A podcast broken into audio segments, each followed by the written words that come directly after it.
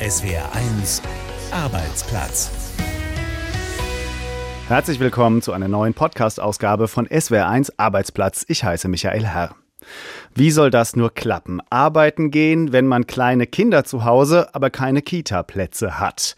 Vor diesem Problem stehen in diesen Tagen viele geflüchtete Frauen aus der Ukraine. In Stuttgart, da haben einige von ihnen jetzt eine Lösung gefunden und das Thema Kinderbetreuung in die eigenen Hände genommen. Die ganze Geschichte gibt's hier bei uns. Außerdem geht's darum, was die fast vollständige Aufhebung der Sanktionen für Hartz-IV-Empfängerinnen und Empfänger bedeutet. Und dann machen wir noch einen kleinen Ausflug zu einem Hidden Champion der Entspannungskultur, dem größten Hängemattenhersteller Europas nämlich. Das und mehr hier in der kommenden Viertelstunde. Ich freue mich, dass Sie dabei sind. Der komplette Alltag ersteht Kopf, wenn die Kinderbetreuung ausfällt. Das haben viele Eltern im Südwesten in den vergangenen Wochen wieder mal schmerzlich gemerkt. Stichwort Kita-Streiks. Keine Betreuung für Kleinkinder, das ist allerdings für viele geflüchtete Mütter aus der Ukraine derzeit ganz normal. Kita-Plätze gibt's für deren Kinder nämlich aktuell nur in Ausnahmefällen. Und so bleibt vielen Betroffenen nur ganz wenig Zeit, um Deutsch zu lernen oder auf Jobsuche zu gehen. In Stuttgart, da sind ukrainische Flüchtlinge das Problem jetzt selbst angegangen und haben einen Kinderclub gegründet, der Kinder von Geflüchteten ehrenamtlich betreut. Unsere Reporterin Geli Hensoldt hat ihn besucht. 20 Kindergartenkinder sitzen im Kreis auf einem bunten Spielteppich. Mittendrin Anna, die Initiatorin des ukrainischen Kinderclubs in Stuttgart und Jegor, ein Ehrenamtlicher, der heute als Übersetzer mithilft. Die Mamis, die müssen jetzt Integrationskurse machen und die brauchen fünf Stunden, um Deutsch zu lernen. Das, dann springen wir ein und helfen.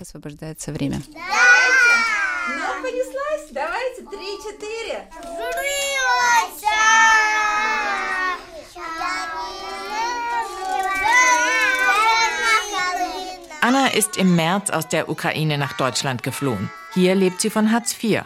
Ihr Engagement für den Kinderclub ist ehrenamtlich. Was die Gruppe braucht, wird mit Spenden finanziert. Annas Söhne sind 12 und 18. Sie sind gut versorgt. Der Jüngere geht auf ein Stuttgarter Gymnasium, der Ältere macht ein Online-Studium an der Uni in Kiew. Frauen mit kleineren Kindern haben es da schwerer. Deshalb baute Anna zusammen mit anderen Freiwilligen ein eigenes Betreuungsangebot auf in den Räumen einer evangelischen Kirche in Stuttgart. Ja, das Hauptproblem ist, dass der Stuttgart kann keine Plätze einbieten im Kindergarten und alle Mütter möchten eigentlich einen Platz im deutschen Kindergarten. Die wollen natürlich, dass die Kinder sich so schnell wie möglich integrieren in das Land, das sie aufgenommen hat. Also als die Kinder äh, ankommen, die erste Woche äh, ist ein bisschen schwierig, die sind leise, die sind ernster und dann werden die aufgewärmt sozusagen und äh, dann sind die wieder äh, die Kinder. Aber was viel wichtiger ist, deren Mütter, ja, die haben tatsächlich viel erlebt, auch auf diesem Weg hierher. Und es ist wirklich stark, dass sie Tag für Tag äh, mehr an Selbstbewusstsein äh, gewinnen und sehen, dass die viel mehr erreichen können. Viele der Frauen wollen so schnell wie möglich Deutsch lernen und langfristig einen Job finden. Ohne Kinderbetreuung ist das unmöglich. Dass Kita-Plätze in Deutschland so rar sind, für Anna eine Überraschung. In der Ukraine, meint sie, sei das anders. In der Ukraine existiert dieses Problem nicht, weil es gibt genügend staatliche Kindergärten und ziemlich viele Initiativen, also private Kindergärten. Auch eine der Mütter erzählt von ihrer vergeblichen Suche nach einem Kindergartenplatz für ihre vier Jahre alte Tochter. Jetzt spielt die im Kinderclub und sie kann währenddessen einen Deutschkurs besuchen. Eine Win-Win-Situation für Mutter und Kind. Denn das Mädchen kommt gerne in die Spielgruppe. Sie ist begeistert, will nicht nach Hause gehen. Ja, das klingt doch nach ganz guter Stimmung. Ukrainische Frauen in Stuttgart können sich endlich um Job- oder Sprachkurse kümmern, weil Ehrenamtliche ihre Kinder betreuen. Fördern und Fordern. Das war der Slogan, unter dem die umstrittene Arbeitsmarktreform Hartz IV vor gut 18 Jahren an den Start gegangen ist. In der Praxis hieß das, wer nicht mitmacht bei der Jobsuche, sich zum Beispiel weigert, eine Arbeit anzunehmen, der kann sein Arbeitslosengeld 2 gekürzt bekommen, um bis zu 30 Prozent.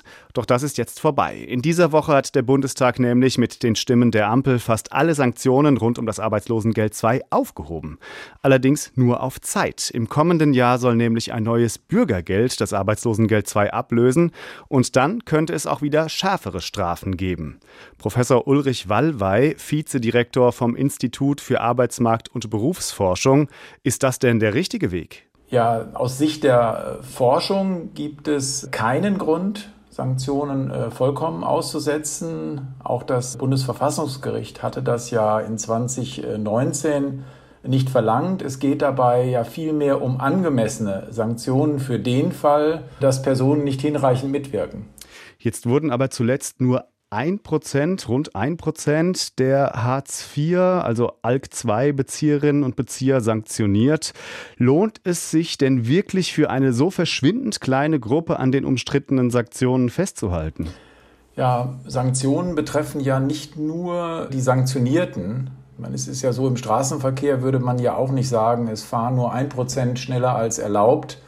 Lasst uns doch alle Geschwindigkeitsbegrenzungen aufheben. Sanktionen haben ja immer auch eine präventive Wirkung. Die Menschen sollen mitwirken im wohlverstandenen Eigeninteresse.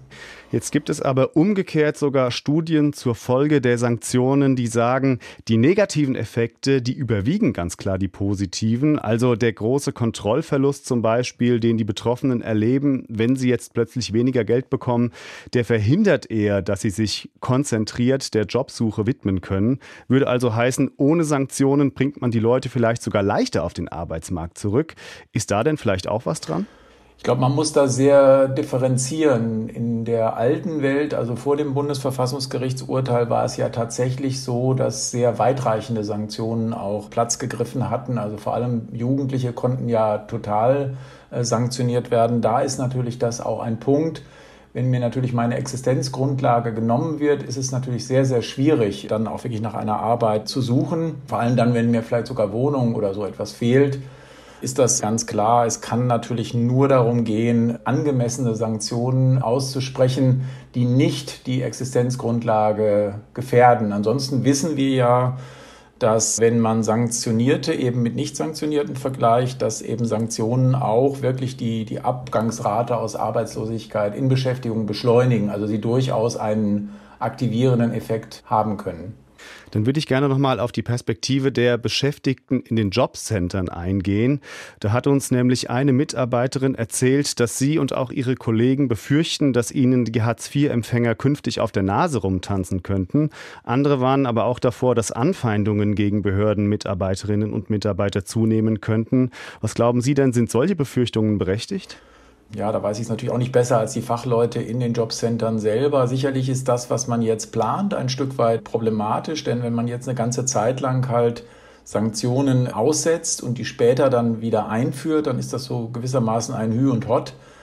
Aber ob das denn am Ende dazu führt, dass wirklich da dann schwierige Situationen für die Jobcenter-Mitarbeiterinnen und Mitarbeiter auftreten, das ist natürlich ganz schwer zu sagen. Aber sicherlich ist das natürlich nicht angenehm, wenn der eine Sachverhalt mal so behandelt wird und dann später äh, wieder anders. Also das kann ich nachvollziehen, dass das vielleicht auch dann äh, der Vertrauensbildung, die ja immer nötig ist, natürlich auch ein Stück weit auch entgegenwirken kann. Was halten Sie denn grundsätzlich von diesem Zickzackkurs, den die Bundesregierung da jetzt anstrebt? Also, dass man jetzt für Hartz IV, Arbeitslosengeld II die Sanktionen aussetzen möchte und ab dem kommenden Jahr, ähm, wenn das Bürgergeld dann da sein soll, die gerade wieder einführen möchte, beziehungsweise also auf einem höheren Level wieder einführen möchte? Ja, das ist erstmal äh, durch Forschungsbefunde nicht belegt. Also man kann einfach sagen, äh, dass sicherlich die sehr weitreichenden Sanktionen, die wir bis äh, 2019 hatten, sicherlich auch zu weit gingen. Und wir ähm, im Grunde eigentlich zeigen können, dass man mit, mit angemessenen Sanktionen durchaus auch einen Beitrag leisten kann bei denjenigen, die sich teilweise auch schwer tun auch. Gerade um die geht es ja, dass man also da Menschen nicht verliert, dass die Menschen also auch zu den Jobcentern kommen, dass sie da äh, professionell beraten und professionell unterstützt werden. Und, und das ist äh, etwas, wo man wirklich auch Wert darauf legen muss, dass das einfach auch weiterhin gewährleistet ist. Die meisten Strafen für Arbeitslosengeld II-Bezieherinnen und Bezieher sind zumindest für ein Jahr ausgesetzt. Ein Hin und Her, das in den Jobcentern für schlechte Stimmung sorgen könnte. Die Einschätzung war das von Professor Ulrich Wallwey vom IAB in Nürnberg. Ist es ein Fall von später Einsicht oder war der Druck dann am Ende doch irgendwann zu groß? In jedem Fall hat Altkanzler Schröder angekündigt, seinen Posten beim russischen Staatsölkonzern Rasneft aufgeben zu wollen. Viele der Privilegien, die er als Altkanzler lange genossen hat, die bleiben aber trotzdem futsch. Dafür hat der Bundestag in dieser Woche gesorgt. Allerdings könnte für Schröder darin auch eine Chance liegen, findet zumindest Katharina Krüger in ihrem nicht ganz ernst gemeinten Brief der Woche. Lieber Gerhard Schröder, ich schreibe Ihnen einen Brief, damit Sie sich freuen.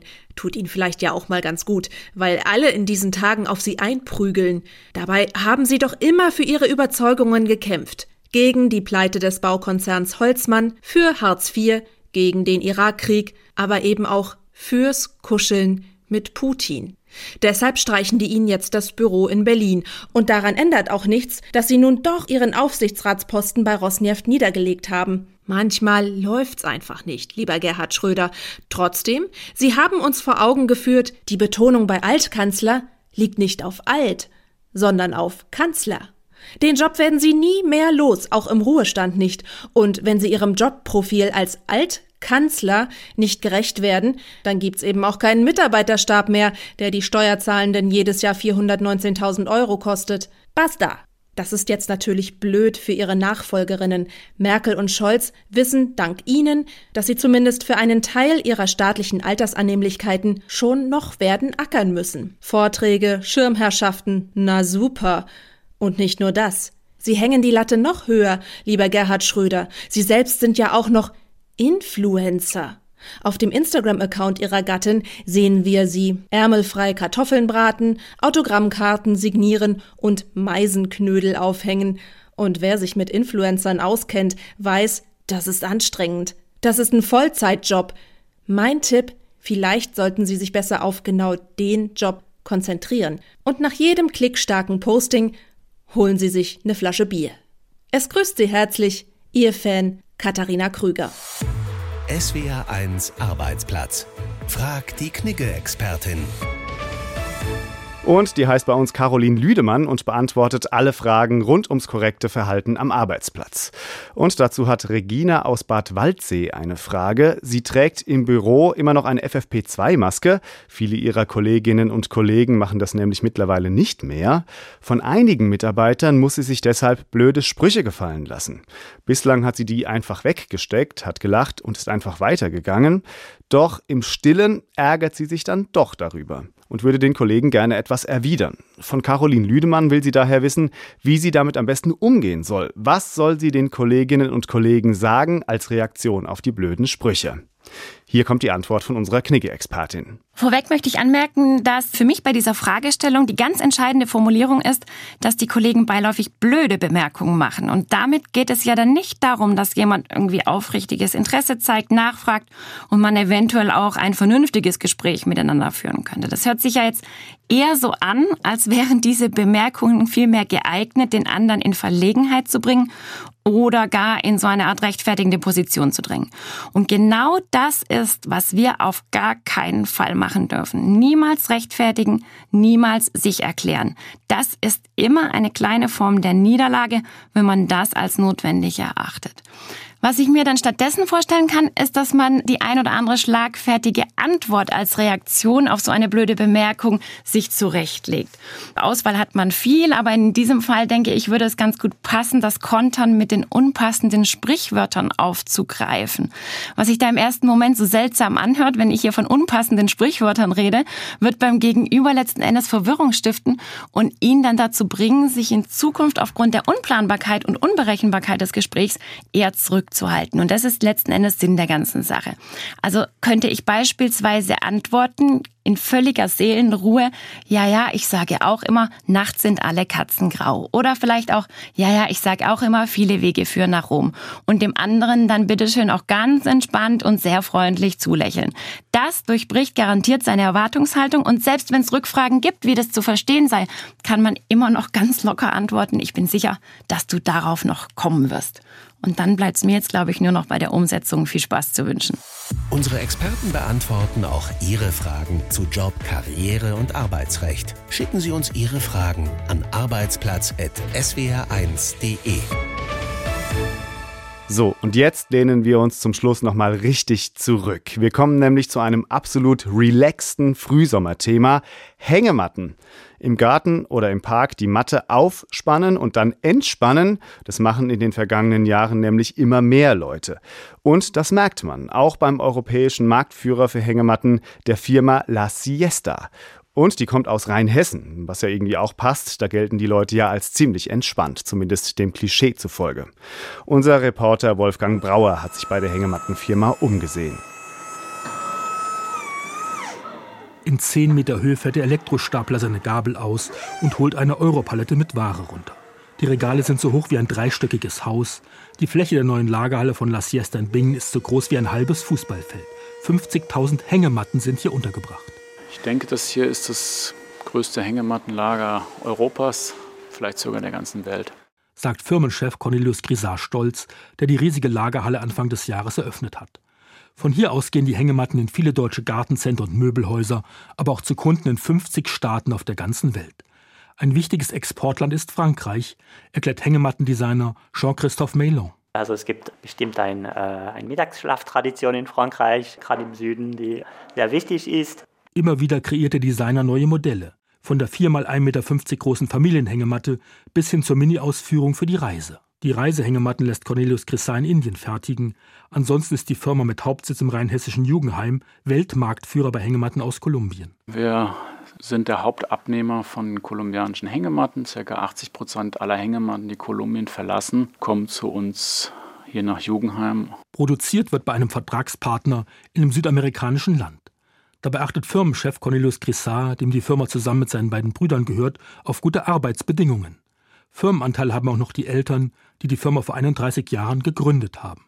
Also meine Eltern haben lange Zeit in Lateinamerika gelebt. Ich selber bin auch in Honduras geboren, haben dort das Produkt kennengelernt, schätzen gelernt und sind dann nach Deutschland gekommen und haben eigentlich sich immer gefragt, warum es das hier nicht gibt. Angefangen hat die Mutter mit 50 Hängematten, die sie von der Garage aus verkauft hat. Das Geschäft lief mal besser, mal schlechter, bis vor zwei Jahren ein Boom eingesetzt hat. Corona war jetzt für uns als Hersteller von Hängematten auf jeden Fall geschäftlich gesehen eine gute Entwicklung. Die Nachfrage ist explodiert. Vor zwei Jahren im Frühjahr haben wir hier Nachtschichten im Lager eingelegt, um der Nachfrage gerecht zu werden. Der Umsatz hat sich in der Zeit verdoppelt. Allerdings sind Hängematten ein Saisonprodukt. Jetzt ist Hochzeit. Wir verkaufen in etwa viermal so viel in einem Top-Monat. Das sind so Mai, Juni, Oktober, November. Da ist so das Verhältnis 1 zu 4 in etwa. Dabei befinden sich unter den rund 160 verschiedenen Produkten der Firma auch Winterartikel wie Hängestühle. Elena Gaber aus der Marketingabteilung von La Siesta. Wir versuchen natürlich zu kommunizieren, dass so eine Hängematte zum Beispiel auch im Wohnzimmer schön aussieht. Das wollen wir noch ein bisschen vertiefen. Denn ein bisschen südamerikanisches Lebensgefühl mit regelmäßigem Zurücklehnen und Entspannen und Abhängen könnte auch vielen bei uns nicht schaden. Ja, da hat er bestimmt recht. Ich hoffe auf jeden Fall, dass Sie ein paar entspannte, anregende Minuten hatten. Das war ja nämlich schon wieder unser Podcast von SWR1 Arbeitsplatz. Danke fürs Zuhören. Mein Name ist Michael Herr. Eins gehört gehört. SWR 1